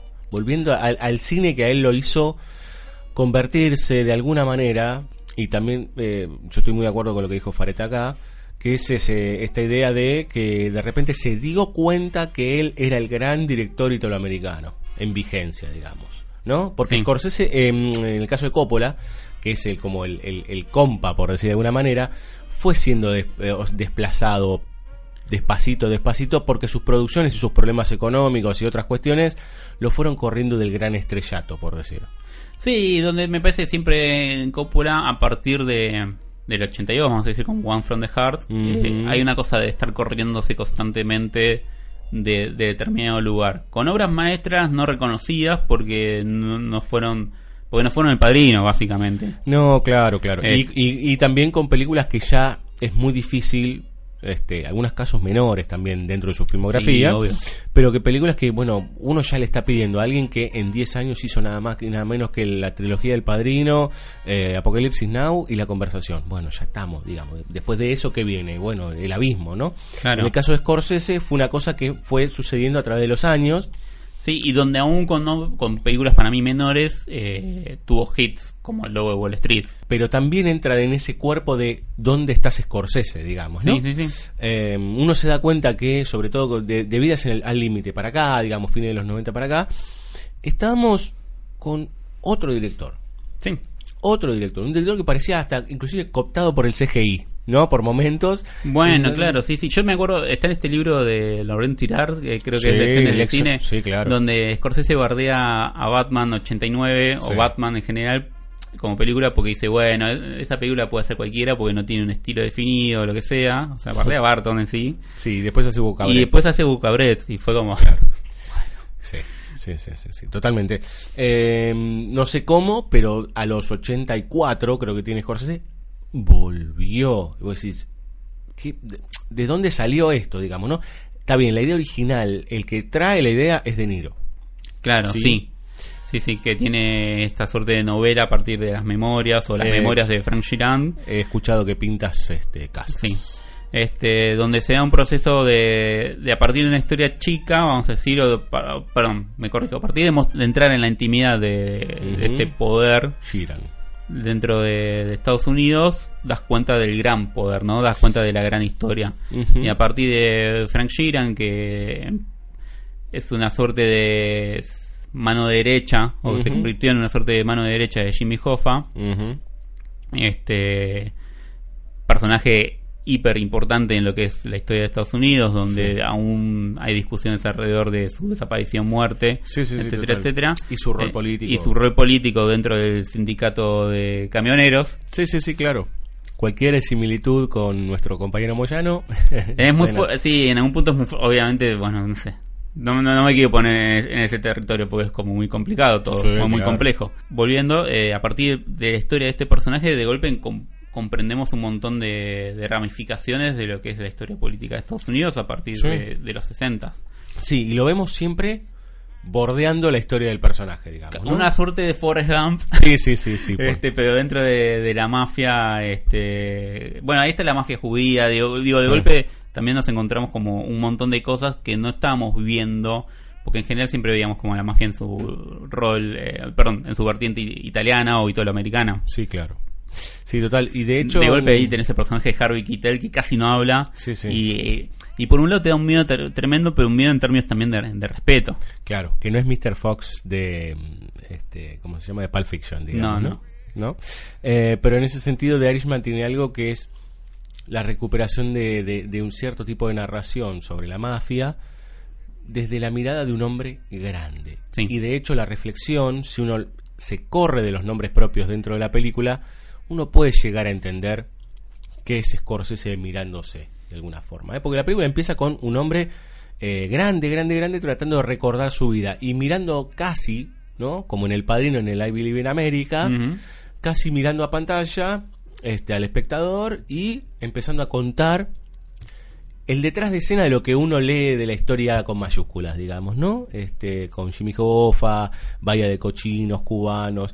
Lateralmente se hacen homenajes al padrino, se habla, digo, de, de muchas cuestiones que tienen que ver con la mafia como esa, ese basamento, esa sociedad secreta que en muchos casos uno entiende como, como contraproducente y en realidad es al revés, digamos, ¿no? En muchos sentidos esas sociedades secretas han cimentado cosas que hoy pueden combatir a lo que nosotros creemos el mal, de alguna forma. Sí, claro, porque es una forma de regular o es una forma de ordenar una determinada comunidad, básicamente. Obviamente uno piensa ahí, bueno, eh, tipo, hay que ir a asesinar a alguien o... Y bueno, no, Claro. Sí, está bien. En, en el estado de situación de, del mundo moderno uno piensa, y no, claro, tipo, no, no es, es. Digo, debería ser la última opción en algún punto. Claro. Todo esto diciéndolo, ¿no? Como estando sentado en- acá Sí. en el estudio Patricio, lo más tranquilo, tomando un cafecito. Sí, sí, total. Obviamente después hay que estar ahí y es una complejidad enorme, pero sí es cierto que, que tenemos que entender que, bueno, hay enemigos y si no queremos verlos, igual los enemigos nos eligen y si no los vas a combatir, perdiste, perdiste de antemano. Sí, sí. O te convertís en uno de ellos. Claro, te convertís en uno de ellos o te convertís en parte funcional de- del complot o, Sí. o lo que sea. Este, por eso la dificultad para mí es terrible en la última hora de la película, los últimos 45 minutos. Sí. Podemos spoilear, no sé, Sí. pero bueno, Frank Sheeran, o sea, asesina a su amigo Sí, sí. y tipo es totalmente desolador, pero también uno entiende La cara de De Niro, ¿no? Es terrible. Cuando se, no, no dicen que lo tienen que ir a matar, pero lo dicen, Bueno, la a mí- famosa charla con Joe Pesci, digamos. Hay, hay una escena ahí con Pesci en el desayunador del, no me acuerdo, del hotel, cuando, están yendo, cuando están en el casamiento, por ir a un casamiento, ¿Querés jugo de naranja? que es tremenda, que tipo que... No me quiero poner en el lugar este así tan tajante, pero que en manos de otro director que ya conocemos, Sí. hubiese pasado por una broma, y que acá de golpe uno entiende por qué Pesci manda a hacer lo que manda a hacer, por qué De Niro tiene que hacer lo que tiene que hacer, y igual le parece terrible. Sí, sí. Porque no es como, uy, si estamos de acuerdo. Che, ¿no, hay otra? No, no, claro, claro. Y aparte que lo manden a él, que es el amigo. Lo manden a él y donde no es, como vos decís, Pesci no dejan claro, o sea, dejan claro que eso va a suceder. Ya todos sabemos que va a suceder. Sí, desde la fiesta donde Pero- lo, lo- lo celebran a De Niro. Claro, pero no hay una palabra que diga vas a ser vos. Claro. Él, él solo lo entiende Está todo sobre sobreentendido, todo Y- tácito. y es terrible. Es muy terrible. eh, recomendamos fervientemente The Irishman. Véanla aunque sea mitad y mitad, porque dura 3 horas 40. Sí, bueno, se dio toda esa discusión Sí. un poco vacua alrededor de, de cómo hay que verla. Hay que verla como se puede ver en principio, si se puede ver de la mejor manera posible. En palabras de Scorsese es yo la hago y vos mirala como quieras. Lo dice él en el propio corto ese de conversaciones que Ah, tiene. todavía con- no lo vi, sí. Sí, en donde están Pesci, eh, De Niro y Pacino, digamos, ¿no? Es como reencontrarse con estos actores bien, porque también en todos los casos, excepto Pesci, que es, que es un tipo que se retira a 20 años y después vuelve, Que, perdón, hace totalmente lo contrario Sí. a, lo que lo hizo famoso, ¿no? Esta, Claro. esta cosa de la bomba de tiempo parlanchina. si estabas esperando encontrarte con el Joe Pesci de Buenos Muchachos, con el Joe Pesci de Toro Salvaje o el de Duro de Ma- del eh, Arma Arma Mortal. Mortal, olvídate. Es increíble lo que hace Joe Pesci en esta película, em, pero sobre todo el contener a actores que se habían como desbordado, que era el caso de De Niro y el caso de, De Pacino. de Pacino, en donde estaban en cualquiera, se, hacía rato, digamos, ¿no? que no encontrabas una gran actuación de ninguno de los dos, excepto pinceladas. Es que hacían parodias de sí mismo. Sí, eh, sí, sí, sí. Donde en esos casos donde en algunos casos eso era funcional, como las comedias de De Niro. Digo, an- tanto Analízame como el, pa- el padre de la novia, o la familia de mi novia. Bueno, uno Claro. entiende que ese tipo de parodia era funcional a la comedia que querían construir. Claro. Pero después en las películas dramáticas, de golpe, sí, sí, muchas veces era inmirable. Totalmente. Y el último caso de esta noche es este ciertos directores que no queremos nombrar, dice pero los tenemos Sí. que nombrar. Es el caso de Quentin Tarantino, al cual vamos a aclarar. Acá no es que no nos gusta, sino muy por el contrario, sino que siempre lo ponemos en crisis. Lo- yo particularmente a mí me gusta menos el fanático que sus películas. ¿Se, se entiende? O Sí, sea, sí. es como es como la como la ¿cómo se llama? La la gente que escucha divididos. Una cosa Ah, así, sí, ¿no? siempre- bueno, siempre decimos algo que, que puede sonar muy eh, elitista o aristocrático con Cirulo, pero que no a mí no me molesta. Este, que es esta cosa de hay determinadas bandas de rock, porque sucede en el rock básicamente, Sí. que tienen un público que para mí o, o tienen una porción muy grande del Mm, público, sí, está, sí. que, que para mí no acceden a lo que la banda está diciendo, sino que solamente Es el aguante. Es de- claro, de- solamente trabajan eh, con la parte más eh, tribal rítmica Mm. de, de la banda y, y no tanto con otra parte. Claro. Que para mí con Divididos sucede, donde Divididos... Divididos los redondos con varios. Sí. Y, y en ese sentido, ese, ese público que mira como la cosa más del gestito, la cosa más de la inteligencia en una línea de diálogo, es la que celebra siempre a Tarantino. Y yo en ese sentido tengo momentos en que me gusta mucho, momentos en que me gusta poco, y momentos en que no me gusta. Eh, como me pasó con Once Upon a en Hollywood, digamos. Básicamente eso. Sí, totalmente. Es un poco extraño porque a mí siempre me parece que como declarante ah, me cae mucho mejor que, Claro. que como director. Es como esos actores que no son tan buenos actores, pero que cuando los escuchas hablar decís, yo estoy de acuerdo con vos. Ah, sí, claro, totalmente. Y donde a partir de Bastardo sin Gloria se da un proceso donde uno entiende que, que por ahí hay una búsqueda de que sus declaraciones no estén como más eh, cerca de sus películas. ¿no? Lo pienso también más como, bueno, esta cosa no de, de haberse acercado o haberse puesto por fin a dirigir un western en sí, ¿no? Claro. Como esta cosa de, sí, yo vengo de determinada tradición, entiendo, cuando miro las películas reconozco un montón de, de esas cosas y, y las puedo poner en palabras, etcétera, que es lo que hace cuando habla. Claro, eh, abandona un poco el collage, por decir. Claro. Y trata de integrar un poco más, sobre todo con Django y con los ocho más odiados. Con los digamos, ocho más ¿no? odiados, este, donde igual sí hay un proceso que a mí me parece que me siguen gustando más Perros de la calle y, Claro. y Tiempos Violentos, a pesar de que reconozco es- estos laburos que va haciendo, ¿no? De, de dar cuenta de la historia norteamericana, de la historia norteamericana del cine Sí. A, a través de sus películas, ¿no? Esto, esto que seguramente cual- cualquier eh, escriba de, de diario pueda poner como la madurez de Tarantino, Sí, sí, sí, sí. este, bueno, sí, van, van sucediendo cosas. O, por ejemplo, hay momentos de los hechos más oídos que a mí me gustan mucho, Sí, pero me sigue pasando que como película global sí, sí. se me sigue cayendo. Este, no me quiero poner así en el lugar de ah, sí, exigente o lo que sea, pero es como y siempre me faltan como cinco para el peso. Acá también Sí. me, me parece que también hay un proceso de, de destragedización en, en Tarantino, de quitarle el lugar trágico a En muchas cosas. última- en Once Upon a Time. en Once Upon a Time, Mm. que es lo que me parece que a lo que me cuesta acceder a mí. Claro. Sí, eh, es raro porque esta última, la verdad de lo que tiene, eh, es que no encontrás la línea argumental tan fácilmente, ¿no? Como que va navegando por aguas casi anecdóticas, se va metiendo por lugares que a mí también me parece problemático porque la película se vendió como la película de Manson y Sharon Tate y eso es está todo fuera de campo, yo le diría que inclusive fuera de película, este casi casi. Em, a ver, estamos hablando casi para que nos caguen a piedrazos, digamos, ¿no? Porque hemos escuchado gente, pero darle loas, ¿no? Sí. A- a- cual bellocinio de oro, ponerla en lo mejor del 2019. No es una película que esté que, son mala ni nada por el estilo, al contrario, hay momentos que son geniales realmente eh, dentro de la película. Me parece que como todo desborde en el cine Tarantino, que es un cine de desborde, sobre todo de verba, pero en puntualmente con ese desborde, el que mira la película, digo, y que, y que lo defiende ultranza, yo escuché cosas como, ¿cómo le voy a pedir una mirada sobre el mundo? ¿Quién soy yo para pedir una mirada sobre el mundo a Tarantino? Y vos sos vos que tenés una mirada sobre el mundo y del otro lado hay una mirada sobre el mundo. Si no, no sé qué estás viendo. Estás viendo el noticiero de las 7. Claro, que más Tarantino la tiene. O sea, Claramente. justamente, Claramente. digo, justamente siendo alguien que funciona tanto como crítico como director, o sea, más allá de que podemos... Es digo, un cinéfilo filmando. Sí, claro. O sea, ascribimos a la idea de que todo realizador es crítico de las obras de los otros que ve porque Las filma a favor y en contra de otros. Sí, sí, sí. O, las Siempre. hace- o- o dialoga.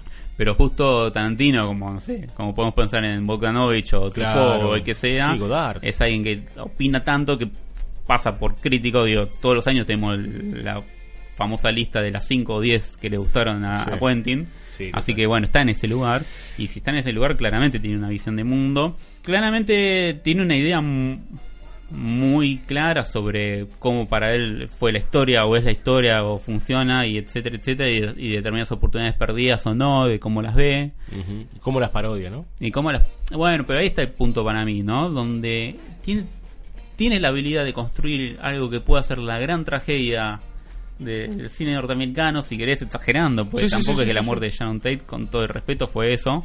No, no, no. Fue un escándalo mediático muy fuerte y la aparición de Charles Manson, digamos, ¿no? Como personaje. Pero en vez de construir esa gran tragedia que nos deje de culo, este, en determinado momento elige, no, bueno, me corro. Es tan buen tenista y tiene tan buena muñeca que toma decisiones en los momentos como... ¿Ve, ve que tengo buena muñeca? Cuando vos decís, no, pero acá es un tiro firme a la banda. Claro. No, no, pero yo tengo buena muñeca, entonces hago un drop shot y te la dejo picando ahí y, y vos te quedaste con la mandíbula este, por el piso. Y entonces, bueno, en esos procesos de te la cambio de golpe, cuando Ujú. venía construyendo esto, Ujú. es donde, a por lo menos a mí, acá hablo desde, desde el show, es como, y me cuesta acceder, porque, ¿por qué? Claro, claro, claro. Este, si lo otro estaba buenísimo, si lo otro, tipo, de golpe nos ponía en un problema enorme. Sí, yo no digo que Rick Dalton agarrando el lanzallamas no te ponga en un problema. Porque Sí. te puso en el lugar, ah, quiero que mueran estos sucios hippies. Pero cuando prima el desborde de la risa por sobre lo otro, yo no sé qué tan, qué tan fácil es acceder a esa línea de sentido. Sí, sí, sí, sí. Y no sé si... si hay obviamente no hay manera de mensurarlo eso, pero bueno, No. a mí me, me resulta difícil en general ese tipo de finales, ese tipo de resoluciones de, de Tarantino. Sí, totalmente. Eh, para mí son eh, de est- estos tipos que tienen tanta habilidad que se les va la mano o en su defecto necesitan mostrarla, ¿no? Este, Entonces en esa habilidad es como de repente hacer un pase de manos y es como, ah, pero... Y entonces todo lo que yo creía no y vamos por otro lado. Claro, o, o el flash que tiene Brad Pitt cuando se enfrenta a Bruce Lee, ¿no? Porque Sí. es parte de, un de un flash, es parte de una cosa de Un recuerdo. Bueno, no sé si es un recuerdo. Ahí es- Creemos que sí. Bueno, sí, está bien.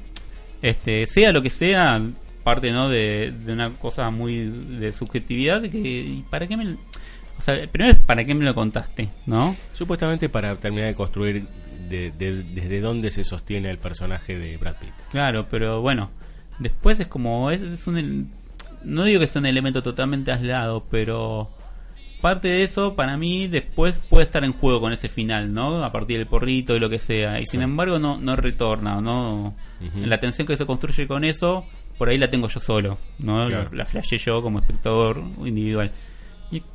Entonces ese tipo de organizaciones que no terminan de, de- de cerrarse, ¿no? Porque tengas que estar todo milimétricamente perfecto.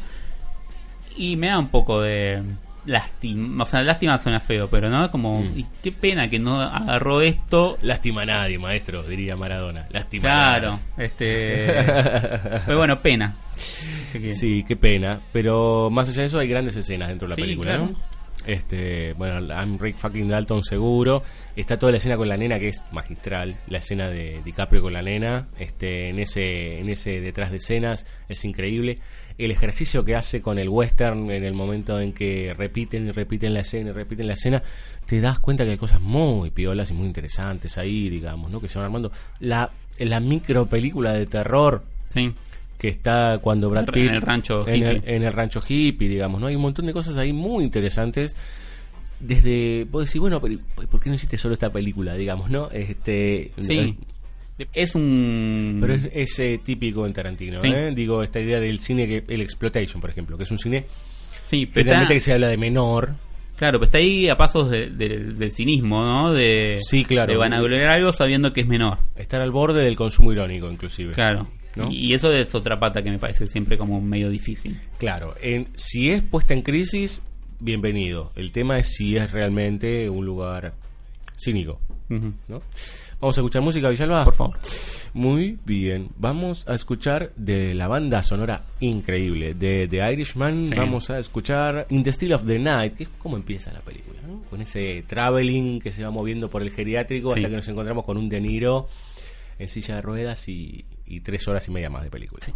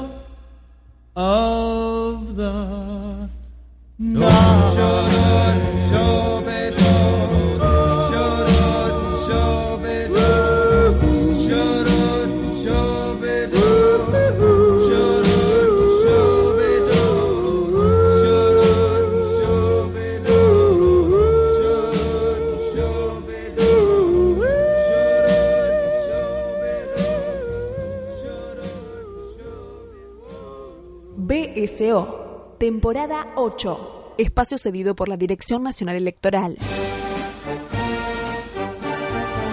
Vote lista negra. Anakin Skywalker presidente. La fuerza.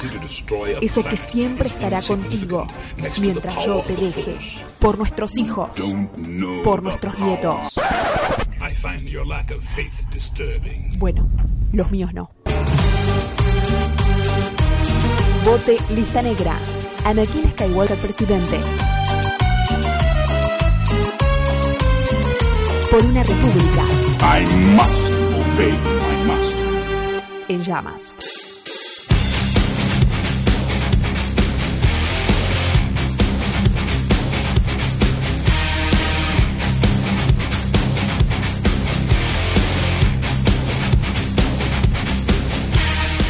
Villalba, Cirulo. this is the end. Oh. Eh, bueno, todo concluye al fin. Nada puede escapar. Todo tiene un final, todo termina. Eh, se termina la temporada 8 2019 de BCO Villalba. Y un fin de un fin de muchos ciclos eh, este año. Bueno, Sí. sí, de muchos, pero Sí. por lo menos tenemos uno, uno en mente siempre. Eh, sí, tenemos uno que, gracias a Dios que terminó, por favor. Sí. Vamos, igual, bueno, siempre. Perdón que ponga la pata así como más. Sí, expectantes. Prudente. Estamos expectantes. Siempre estamos expectantes porque más allá de las simpatías que uno pueda tener, eh, también hay que tener un poco de, Pies de de, plomo, autocrítica. pies de plomo en estos momentos tan asiagos. Eh, se termina BCO por unos meses. Eh, en realidad no sabemos si vamos a volver, no vamos a volver. Sí, vamos a volver, pero Sí, claro. este, en forma de fichas. Eh, BCO 2020. Es interesante, ¿no? El BCO 2020. Y Parece un código, a- de, un código de barras. Parece. Sí, o mandá BCO al 2020. Manda BCO al 2020 y te no sabemos que va- te vamos a cobrar plata, eso seguro, pero no- Seguro, y algo autografiado por Villalba. Ah, Ya bueno, está. dale. Y listo, ¿no? Lo que vos quieras, puede ser, no sé, una, una prenda interior, este, un disco de Lobo Bancó, lo que vos quieras. Sí, un subtepaz. Si te queda un subtepaz ahí a mano. Vencido. Villalba eh, pasó rápido y pasó lento este año. O sea, fue momentos de suplicio y momentos en donde la locomotora no paró. Sí, eh, como todos los años también eh, nos pasa que arranca muy ordenado. No digo solamente BCO, ¿no? Como El mundo. El mundo arranca muy ordenado y a partir de cierto mes no sabes qué pasa, que se va todo. este, Deja de haber calendario. Deja de haber calendarios, ya se complica todo mucho. De golpe, se- se- como que las cosas están distribuidas en el tiempo de una manera, pero parece que están todas juntas. Sí, sí, sí, sí. Eh, eh, es terrible. Este, pero por suerte, hacia fin de año, eh, por lo menos en lo que nos interesa en BCO, ¿no? Mm. Eh, aparecieron un par de, de películas o aparecieron un par de estrenos que de golpe, más allá del quilombo que era la vida diaria, Mm. eh, iluminaban un poco. Acomodaron este, los melones en el carro, digamos. Sí.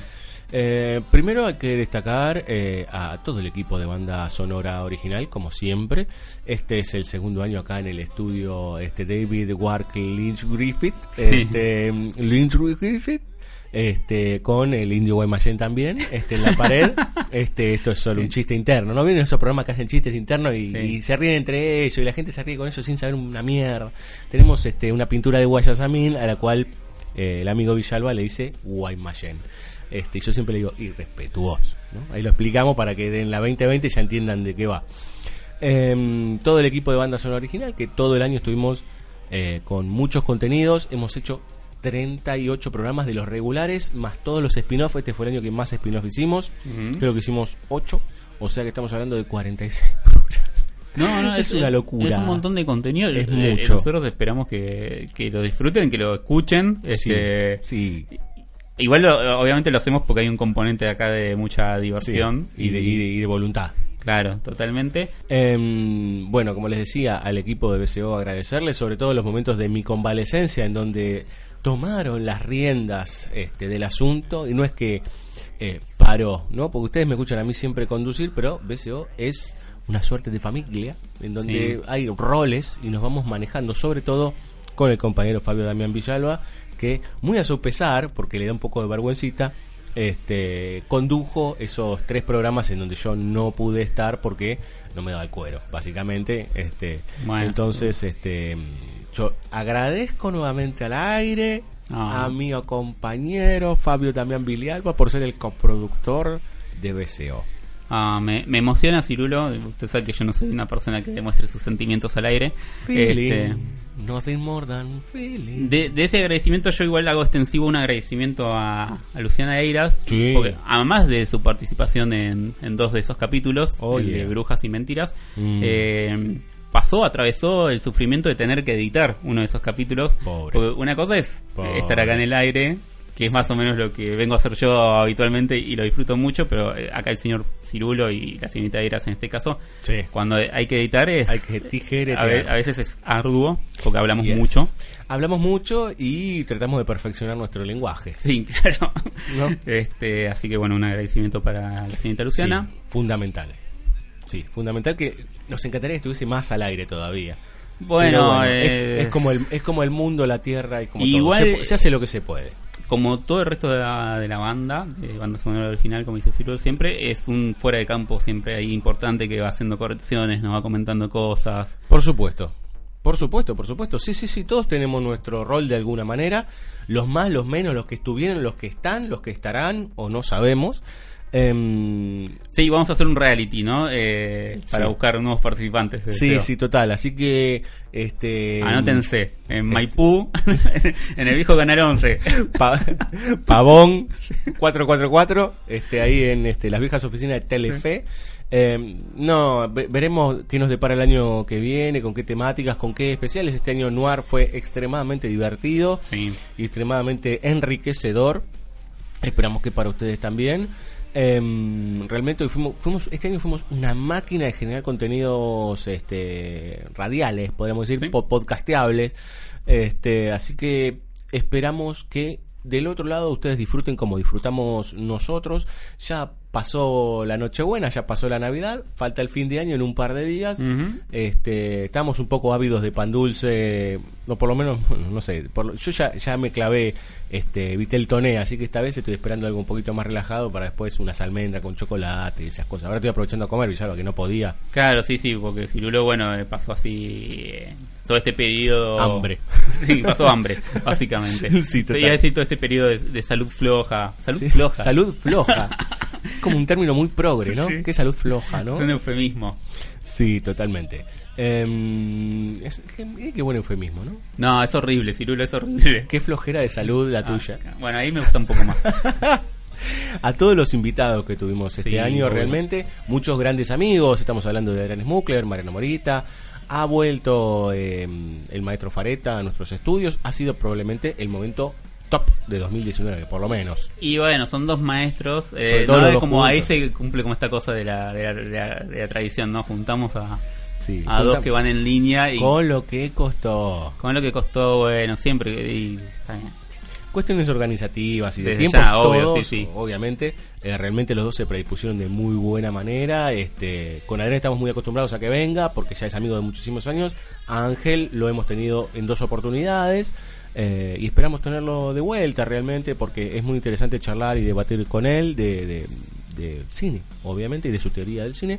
Y a todos los que eh, de alguna manera compartieron contenidos o vinieron a hablar acá, este Francisco Noriega, por ejemplo, Sí. digo, gente que ha venido a hablar eh, de distintos directores o distintas temáticas para seguir avanzando con banda sonora original.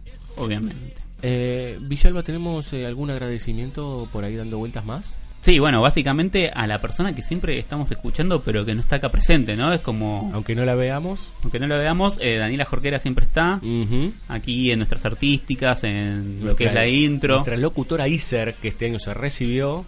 Locutora oficial de Exacto. banda sonora original. La y con locutora. matrícula número. Bueno, Eh, claro, no sabemos. y ahí Eh, co- complete los números. sí. Eh, a Dani Jorquera, claramente, que es parte de este equipo que la verdad que gentilmente siempre hace todas las las este, artísticas. Andrés Cirulo, que es el webmaster, ¿no? Es el webmaster ahí, está cargando todos nuestros contenidos. Sí, nos está vendiendo nuestra privacidad a Wikileaks. Está vendiendo, eh, le vamos a pedir unos corpóreos en 3D de, Sí. de BCO.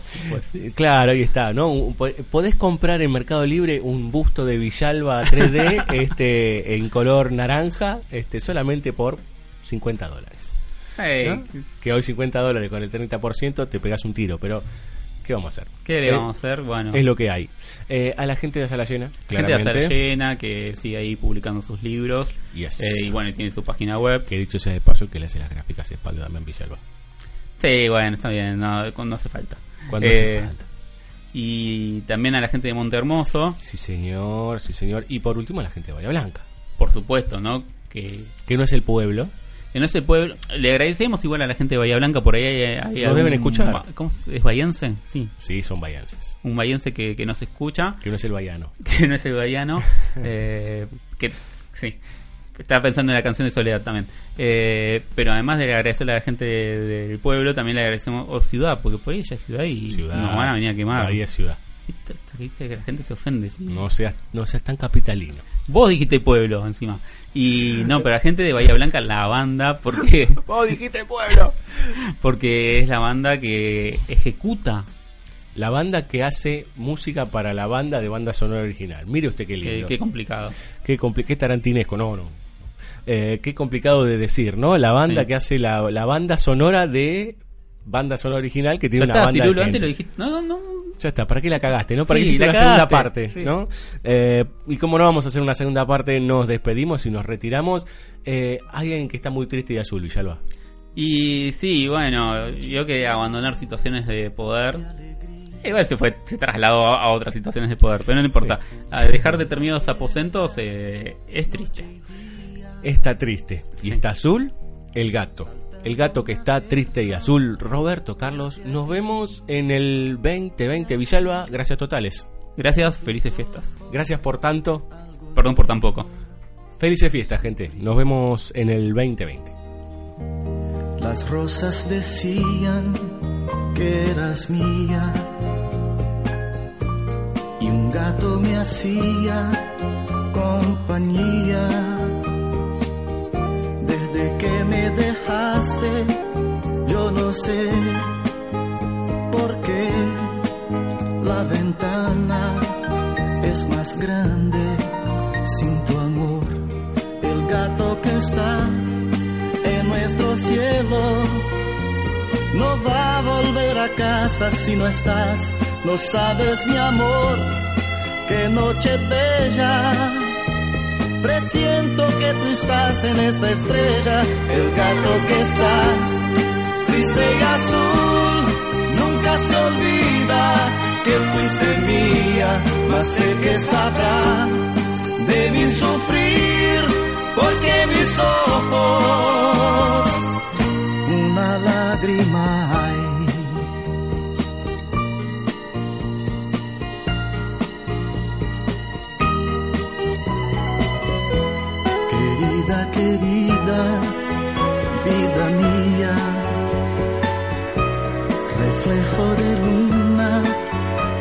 Reía.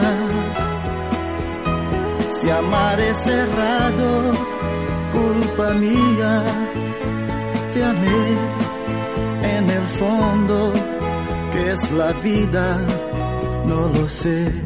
El gato que está en nuestro cielo no va a volver a casa si no estás, no sabes mi amor, qué noche bella.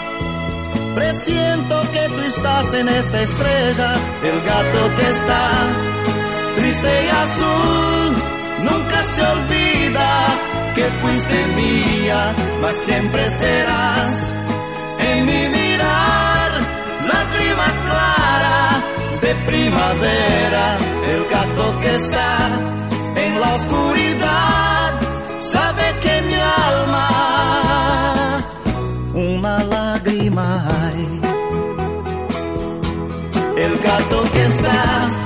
triste y azul, nunca se olvida que fuiste mía, mas siempre serás